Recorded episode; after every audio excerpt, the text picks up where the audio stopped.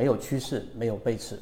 第一啊，我们说缠论当中一百零八讲里面有很多关于市场当下行情的一个判断，也有很多绕来绕去的这种交易模式，我们不一定能明白。但是对于我们普通交易者来说，第一个要义啊，就是你要把成本放在一个绝对安全的位置，就是我们说能够低吸的这个位置。所以在这个前提之下，如果你想要去把你的每一次买入，尽可能在概率上不要犯错，买到低位，你就必须得理解没有趋势，没有背驰。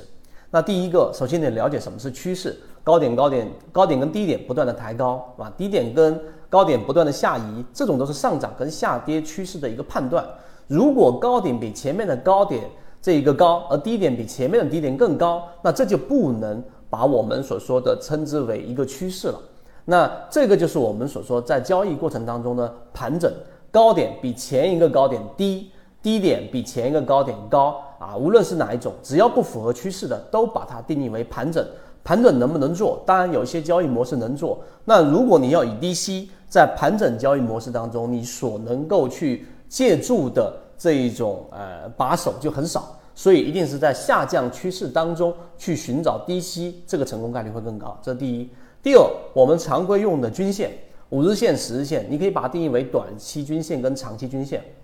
那有几种不同的状态，主要分为我们说的非稳、纯稳和失稳。那失稳就是不断的交错。那当短期均线跟长期均线不断的交错的时候，这个时候说明多空在焦灼，这个时候说明多空的力量正在走向一个平衡，这也是我们一直在期待的、等待的转折。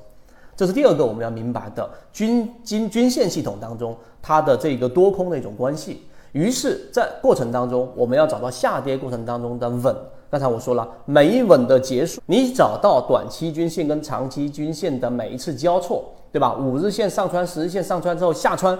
下穿的这个点开始，这个就是第前一稳的结束。